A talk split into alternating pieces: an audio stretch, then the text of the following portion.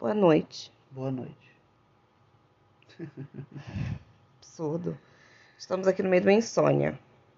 Eu, Anne, ele, Marcelo. Um encontro de insônias. Geralmente eu demoro para dormir e a Daviane acorda cedo. E aí a, a gente cá estamos duas da manhã, eu ainda não consegui dormir. Ela já dormiu, acordou, eu tô sem sono. Que é incrível, eu acordo cedo, não é seis horas. Tivemos aquele momento Duas. de um virar na cama, olhar pro outro, ver que os dois estão de olho aberto, assim. Tu tá acordado? Tô. Duas corujas noturnas. O que te acordou? Ideias. Eu acordei cheia das ideias. O que me manteve acordado foram ideias também. Diferença, né, gente? Eu acordo com as Ah. ideias assim, vou de um conteúdo. Acordo com a ideia assim, de um projeto. Eu tô lendo um livro de cabeceira, um livro super leve. 1984. Muito leve. O sumo. E, cons e consegui chegar num ponto em que o último capítulo que eu falei, vou terminar de ler e vou dormir. O personagem principal é preso, é pego pela polícia do pensar. Para vocês entenderem um pouco melhor, 1984 é o ano que muita gente nasceu. Idiota comentário. É o livro que inspira Big Brother. Porque não é todo É, mundo que uma das conhece, mas é um dos, um- uma das ideias que inspira Big Brother. É, o, o- o líder, o líder, líder do partido, e é um partido único, e ele tem poder totalitário, é, ele é onipotente, onipresente. Ele, ele é o Big Brother que inspirou o nome do programa Big Brother. Porque as pessoas têm televisões que são que se chamam teletelas, mas essas televisões não só transmitem 24 horas o que o governo quer, sem as pessoas terem o direito de desligá-la, como elas também filmam a casa das pessoas e trazem de volta para esse Big Brother. Então ele vigia as pessoas dentro das suas casas. É o Boninho interferindo no jogo. É. Só Aí não é posso falar o- que eu quero entrar no Big Brother, mas depois é ele como me se chama. o Brasil inteiro, vamos dizer assim, vivesse dentro desse Big Brother. E, aí, e é o governo, não é uma, uma, re- uma emissora de televisão. É Não é a Globo, gente, não é a Globo. A gente não tá aqui fazendo um, pod, um pod, podcast contra a Globo. Imaginem se esse presidente que a gente tem, e como diria o Eduardo Bueno, este canalha! Imagina se ele pudesse ver a gente dentro da nossa casa e a gente tivesse que se conter, conter o que a gente fala, conter o que a gente faz. Não, não dá certo. O livro, eu, acabei, eu tô com insônia porque eu fiquei pensando um monte de coisa. Eu fui do Holocausto nazista, a trilogia Matrix, a Foucault e nem vou tentar E ó, nós tentar vamos discutir com isso. vocês aqui agora o pensamento Vamos discutir dele. um pouco. Na verdade, o que eu estava pensando aqui é porque, enquanto eu pensava no livro, eu, eu uma das frases que me veio na minha cabeça enquanto eu pensava no livro, eu usei a palavra obliterar. E aí eu fiz essa ligação, porque no livro, quando uma pessoa começa a ter um comportamento suspeito e que o partido considera como se a pessoa não estivesse sendo ortodoxa o suficiente, ela está pensando fora da caixinha e eles não aceitam isso, a pessoa desaparece. Ela não é dada como morta, não, não, se sabe. é, o governo mata, claro, mas aquilo não é registrado em lugar nenhum. Aquela pessoa some e as outras pessoas que conhecem ela entendem que perguntar cadê aquela pessoa já é arriscado. Vamos fazer uma pausa aqui. Isso lembra muito o período político que a gente viveu, chamado ditadura militar. Sim, sim. né? Onde você tem pessoas que desapareceram mesmo, foram obliteradas, não teve, não teve corpo, não Exato. teve choro, não teve vela, assim. Inclusive, inclusive pessoas que não se registram à prisão, porque se você registra a prisão, você, Você tem, tem um documento, é, Mas se o governo simplesmente fala, não sei onde essa pessoa está, acabou. No caso do livro, as pessoas vivem numa paranoia tão grande que quando essa pessoa some, alguma, o, o, o personagem principal chega a comentar isso. Algumas pessoas, por distração, perguntam: cadê Fulano no trabalho? E ele pensa assim: isso já é um erro, porque perguntar cadê o Fulano é um complicado. O governo quer. O governo não matou, é só matou essa pessoa. O governo fez mais que isso. E ele não, ele não fez com que aquela pessoa deixasse de existir. O que ele quer fazer é com que aquela pessoa nunca tenha existido. Então, quando uma pessoa pergunta cadê a pessoa, o ato de afirmar que aquela pessoa um dia existiu, por, por isso ela está perguntando cadê, passa a ser um, um, um crime de cumplicidade com aquela pessoa. Então, perguntar cadê aquela pessoa é perigoso. Sabe, posso, posso fazer um, um comentário? Sim. Quando a gente fala disso, me lembra muito é, esse pensamento extremista que a gente está tendo, onde são dois extremos muito grandes, assim. Onde, se você diz que você discorda do governo vigente, eu não vou nem falar que é para não dar azar no primeiro episódio, você necessariamente é. Vou falar, hein? Mas que não tem nada contra mesmo. O petista e que você é, defende um, um governo que, enfim, que é horrível. Você não tem direito de ter outra opinião e aí você é mal. É. É, é, é um, um, apagamento de uma possibilidade de discussão, inclusive. Você não pode discutir. A pessoa ela se nega a, a, a entender que existiu aquele momento. Ela procura apagar aquele momento O- como se ela desvalidasse todo um período, assim. Uma pessoa que fez isso com maestria, maestria eu não diria porque a gente sabe que ele fez. Ele não conseguiu ser totalitário e ele foi derrotado. Mas o Stalin, quando ele começava a suspeitar de alguém do partido dele, alguém próximo a ele, às vezes era uma pessoa que ele confiou por muito tempo. Quando ele começava a suspeitar dessa pessoa, ele matava ela. E ele não só matava, como ele fazia desaparecer, sem registro, sem nada. E já naquela época ele fazia uso do Photoshop, antes do Photoshop existir.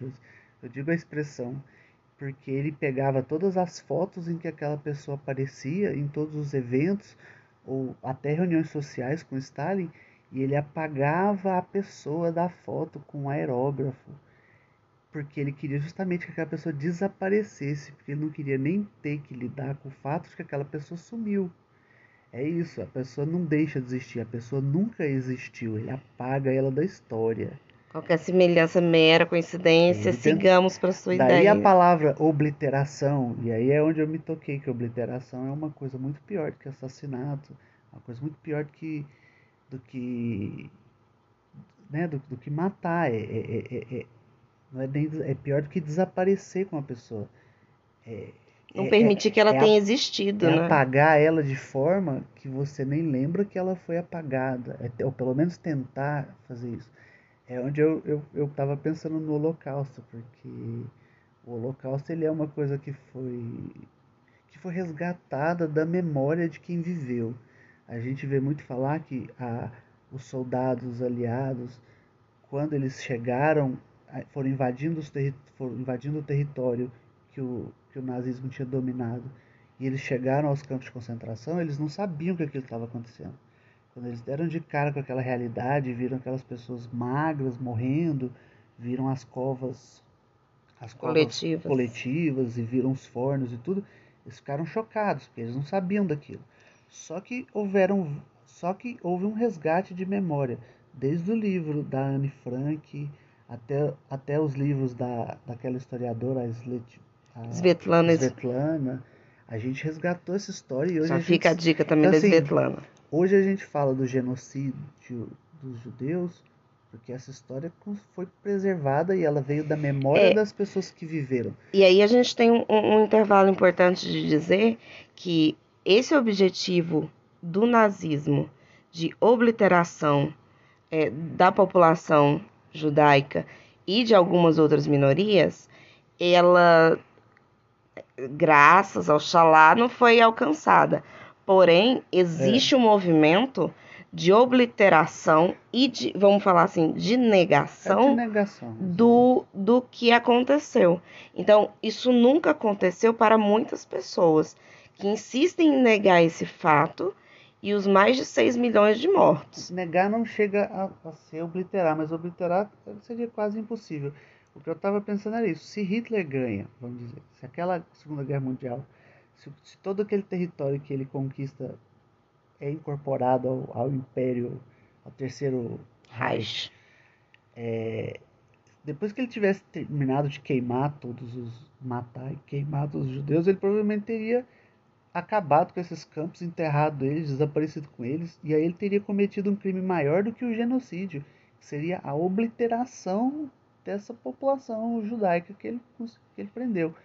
Só restaria a história dos que fugiram, mas os que fugiram não iam poder contar Número de. Auschwitz, por exemplo. Eles iam contar da perseguição a qual eles fugiram, mas eles não iam contar, eles não iam poder contar em detalhes qual era a, a famosa solução final do Esse- problema é, judeu. exatamente isso que eu tô falando. Hitler, assim. Hitler é um genocida porque ele falhou, porque se ele tivesse sucedido, ele seria mais do que um genocida, ele teria obliterado aquela população judaica. O que, o que, o que para mim, né, o, o terceiro Reich faz, ao ver que ele não vai conseguir assumir esse, esse, esse objetivo dele, né, ele começa a fazer esse processo de enterrar os campos.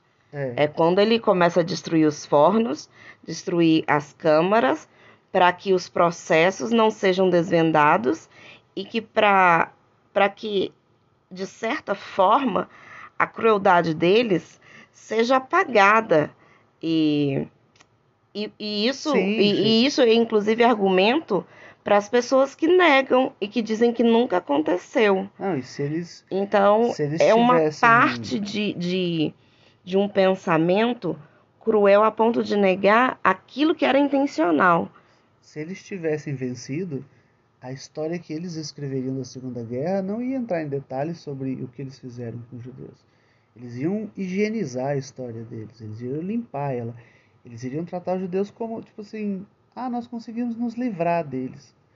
E deixar isso, uh, assim, vago. Em cima não de é- uma estante, é, prateleira pegando Porque poeira, eles não fim. iam querer que a história deles fosse uma história sangrenta de genocídio. Eles iriam partir para a obliteração e, e só comemorar o- a vitória, vamos dizer assim. Nós nos livramos do judeu. Como assim se livrar? Ah, nos livramos. Nós nos livramos. Foi para lá, assim, não sei. Gente, né, Eles não estão mais aqui. Gente não queria eles aqui, eles não estão mais. Eles iriam ter apagado isso e iriam contar uma história gloriosa, né? E que é, é um dos temas, voltando ao livro, é um dos temas do livro, é esse apagar da história para você poder afirmar que o que você está vivendo é uma maravilha. E a gente, em menor escala, tá, gente? Eu não estou querendo comparar, na- nem- não, não vamos confundir isso aqui com uma comparação simplista de ai, fulano é igual Hitler, não, não é isso que eu estou tentando fazer, tá? Tudo em sua medida e, né, e, e- e dimensão. Mas a gente sempre passa por essas discussões. A história não está fixa, a história pode a qualquer momento ser alterada a, para atender a necessidade do presente.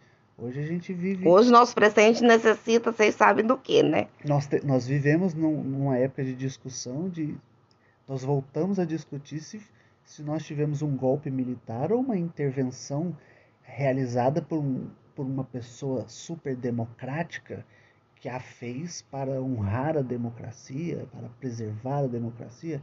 Foi golpe ou foi intervenção? A gente está discutindo isso. A gente, a, a gente tem forças tentando reescrever essa história, né? Dos dois lados, assim eles questionando que nunca foi golpe, que, que quando, quando a ditadura acabou, a esquerda veio e veio com essa narrativa de que foi um golpe. O problema E é a eles- esquerda, né, Então, assim, gente? eles não falam que eles querem alterar a história, eles querem voltar à história como ela foi, que ela, ela já foi alterada e eles querem restaurar a história.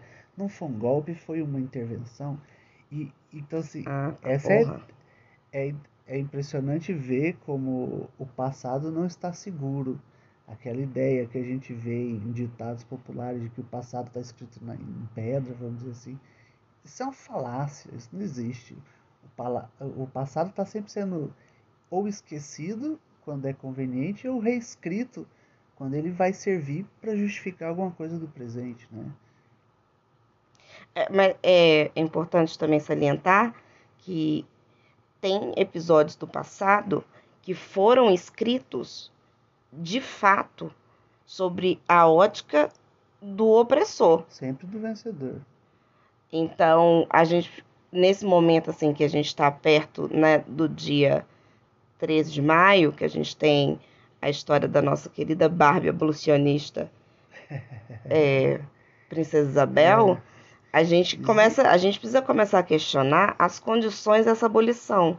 Então, assim, é, abo, abolir uma, uma, escravatura de séculos é, da forma que foi é um atestado de assassinato e de discriminação por resto das gerações futuras é um, dessa população. É um esbran esbranqueamento. Embranquecimento. embranquecimento, tá certo. Embranquecimento Obrigado. da história. É, a, a gente, gente, vive isso. Acho que é importante. O que tentam apagar nessa história é isso. Houveram várias pessoas que lutaram muito pela abolição da escravatura e quando a princesa Isabel promulga a lei da abolição, ela, aquilo não era uma iniciativa dela, aquilo é o governo da época cedendo a uma pressão. Eu acho que Só é fazendo que eles, aquilo que você estava falando, quando assim. Eles vão, quando eles veem que vai ser inevitável, que eles vão ter que ceder, eles decidem assim, já que nós vamos ter que ceder, vamos vestir a camisa sim, e vamos abraçar essa causa, mesmo que seja um abraço tardio, mas a gente vai vender a história de que nós estamos abraçando essa causa e, por, e vamos nos colocar como protagonistas dessa causa. A princesa Isabel é promovida, a gente tem que lembrar que ela era herdeira do trono, e se, não se, a, se, se a realeza não tivesse caído e, e vindo à república, ela teria sumido. Então é uma ideia de assim, já que vamos ter que ceder, porque a gente não vai dar conta de segurar isso mais, nós somos quase o último país a abolir a escravidão e somos o país que mais importou escravos no mundo, mas já que agora não vai dar para segurar mais a barra, vamos assumir o protagonismo aqui e dizer que foi ela que aboliu. Não foi ela que aboliu. O governo não deu, a, a, o império não deu conta de segurar mais o rojão. A gente tinha pessoa, a, a gente tinha uma briga de décadas e décadas e muita gente pondo pressão. É uma vergonha que essas pessoas não sejam homenageadas como as responsáveis pela abolição da escravatura, e sim aquele político cagão que no final resolve gozar com o pau do outro, entendeu? Ó, mas, e aí o que, que acontece? É o, o é um controle daquilo que seria revolucionário, entende? Sim.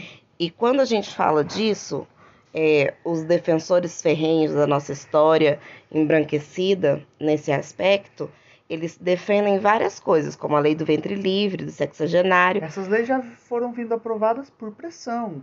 Mas, gente, cederam, pensa né? bem. Naquela época, que negro chegava aos 60 anos? É. É, a lei já é meio tá? E, e aí a mãe teve o filho, lei do ventre livre. Nossa, que da hora. E esse filho, se ficasse comendo e bebendo dentro da casa do senhor, ele devia. Ele devia. Como que ele ia embora? E o pai não podia ir embora para criar ele fora de lá. Então, é, é preciso pensar nessas coisas e entender de verdade como que esses, é, essa, essas leis se tornaram mecanismos de manipulação daquilo que seria revolucionário. E aí, Sim. quando Isabel mete a canetada, ela mete é, a agulha de pena no cu da população negra, não, porque libera todo mundo, aí todo mundo vai embora e aí vai para onde? Que não tem alfabetização, não tem uma saúde, não tem uma habitação e esse povo vai morar onde? Na periferia da periferia, porque na cidade lá, na parte baixa, não pode. Uhum. Então a gente tem a criação da favela, a gente já tem a, o início da brutalidade policial com essa população. Isso tudo é um histórico, a gente precisa pensar nisso. Só que quando a gente assume que isso aconteceu, essa brutalidade e essa violência é, política e histórica acontece, eu vou falar igual o Paulo, o Paulo Vieira, a, a mentalidade do velho branco rico não aceita. Então, Isabel acaba sendo um, um marco inicial daquilo que a, a história precisa representar, sabe? O branco salvador, né? É, o branco salvador que nós temos até hoje, né, gente? Vamos combinar que esse branco salvador da África, é, de países africanos, ele ainda existe, mas esse assunto foi uma outra conversa. Vou ser cancelada com certeza nela, mas é isso. O que, que acontece então é, é essa conversa que a gente está tendo. Como que um livro, inclusive se vocês tiverem a oportunidade, leiam. Um livro profético Mas tem que lembrar que ele tá falando de o Big Brother. Esse livro foi escrito há mais de 70 anos. E ele prevê coisas que a gente está vivendo hoje, assim, impressionante. Impressionante. Não é à toa que ele é um clássico. Não é à toa ele que é você não atual, deve. não é que ele é um clássico, ele é um livro atual. Agora, é não, não leiam à noite, porque senão o resultado dele, se ele da noite, é isso aí. né? Enfim, acho que a gente fica por aqui, que a gente já falou pra um cacete. Eu vou tentar dormir, nunca vou conseguir. Mas Eu vou tentar dormir que amanhã, meu filho, sábado. Vamos fazer silêncio agora. Só nas bocas, porque a cabeça tá fritando. Gente, é isso. Boa noite. Boa noite. Se você não estiver vendo à noite, é boa noite do mesmo jeito. Beijo pra vocês.